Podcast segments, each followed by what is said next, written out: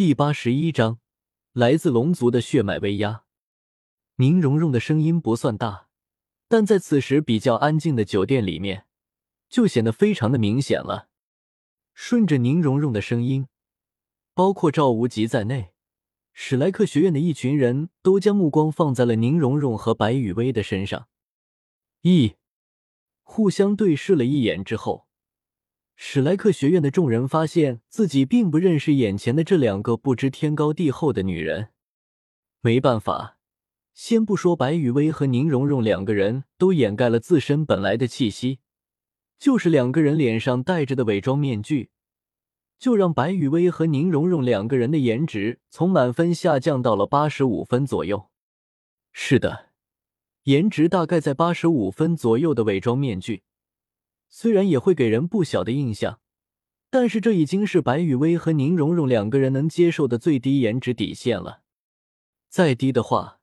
那白雨薇和宁荣荣宁可不做什么伪装，直接将自己本身的满分颜值展露出来。喂喂，戴老大，这两个小妞儿看着非常棒啊！当史莱克学院的一群人将目光转到了白雨薇和宁荣荣的身上之后。马红俊这个邪火凤凰就有些控制不住自己了，尤其是那个身材火爆的，简直极品。呃，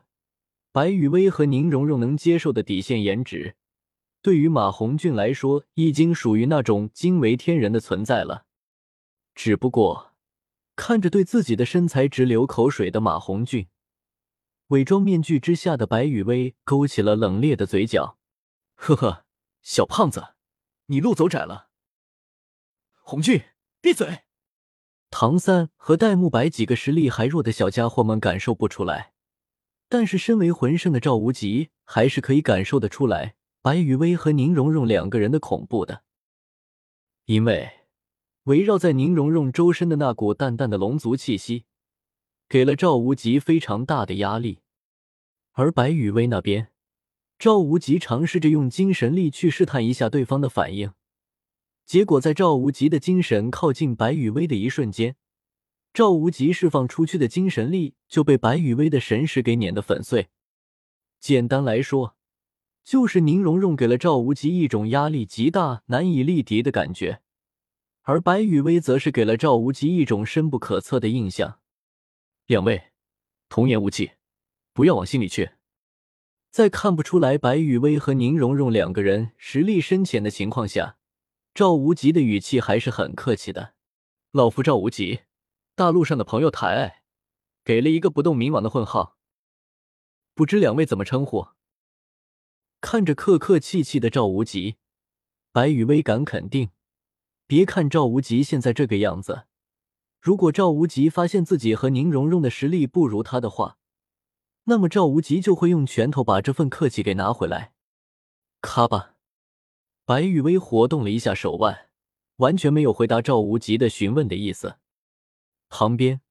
看着白雨薇的动作，宁荣荣就明白了白雨薇的意思，并且有些兴奋了起来。轰！一股强横无比、让人窒息的气势从宁荣荣的身上爆发了出来。全部都干掉吗？兴奋的眼神在史莱克学院众人的身上扫过，随后，嘶哑的声音从宁荣荣的喉咙中发出：“不，既然宁荣荣想要玩玩，吓唬一下对面，白雨薇当然没有意见了。都是不错的小家伙，天赋都很好，但是要让他们对魂师界保持一颗敬畏之心。”所以，同样澎湃的魂力波动从白雨薇的身上爆发了出来，教育一下就好了。当然，能不能活下来，就看他们自己的了。话音未落，白雨薇便已经召唤出了自己的武魂，只不过白雨薇没有将完整的星月扇给召唤出来，而是仅仅只召唤出了星月扇上面的一根小骨，看上去。白羽薇现在的武魂就和一根细竹板一样，然而，只是看上去而已。星月扇的扇骨，白羽薇也说不好属于什么材质，似木非木，似金非金，似玉非玉，似骨非骨。另一边，赵无极看着释放出了自己武魂的白羽薇，毫不犹豫就开启了自己的大力金刚熊武魂，两黄两紫三黑，一共七个魂环出现在了赵无极的脚下。相比较于没有释放魂环的白羽薇，还有武魂和魂环都没有释放的宁荣荣，赵无极还是十分谨慎的。然而，就在赵无极等着看一下宁荣荣的武魂是什么的时候，宁荣荣已经脚下发力，挥舞着拳头朝着赵无极的位置攻了过去。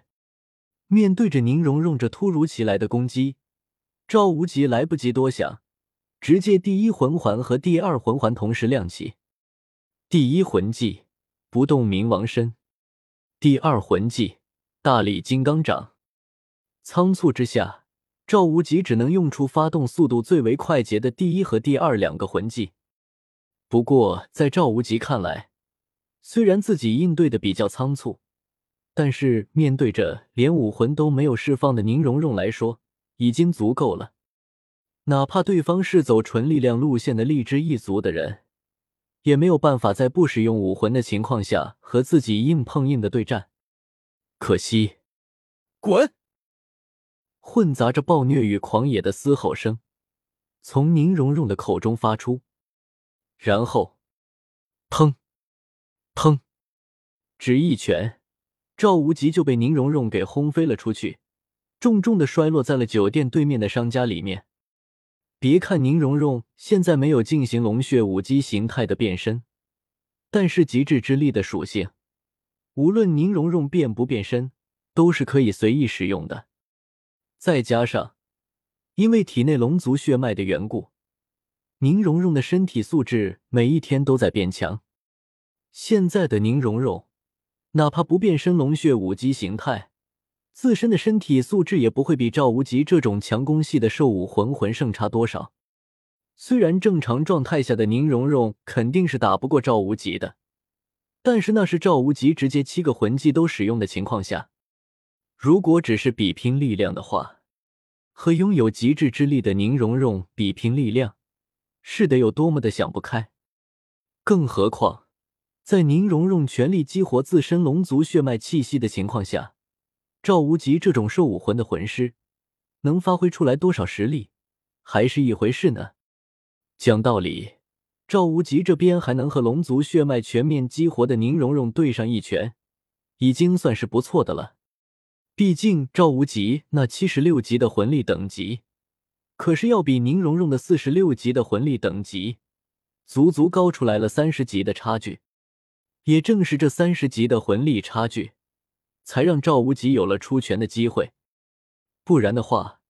看看那边已经被宁荣荣身上的龙族血脉之中的威压给压迫的连呼吸都艰难的戴沐白、马红俊、朱竹清和小舞四个人，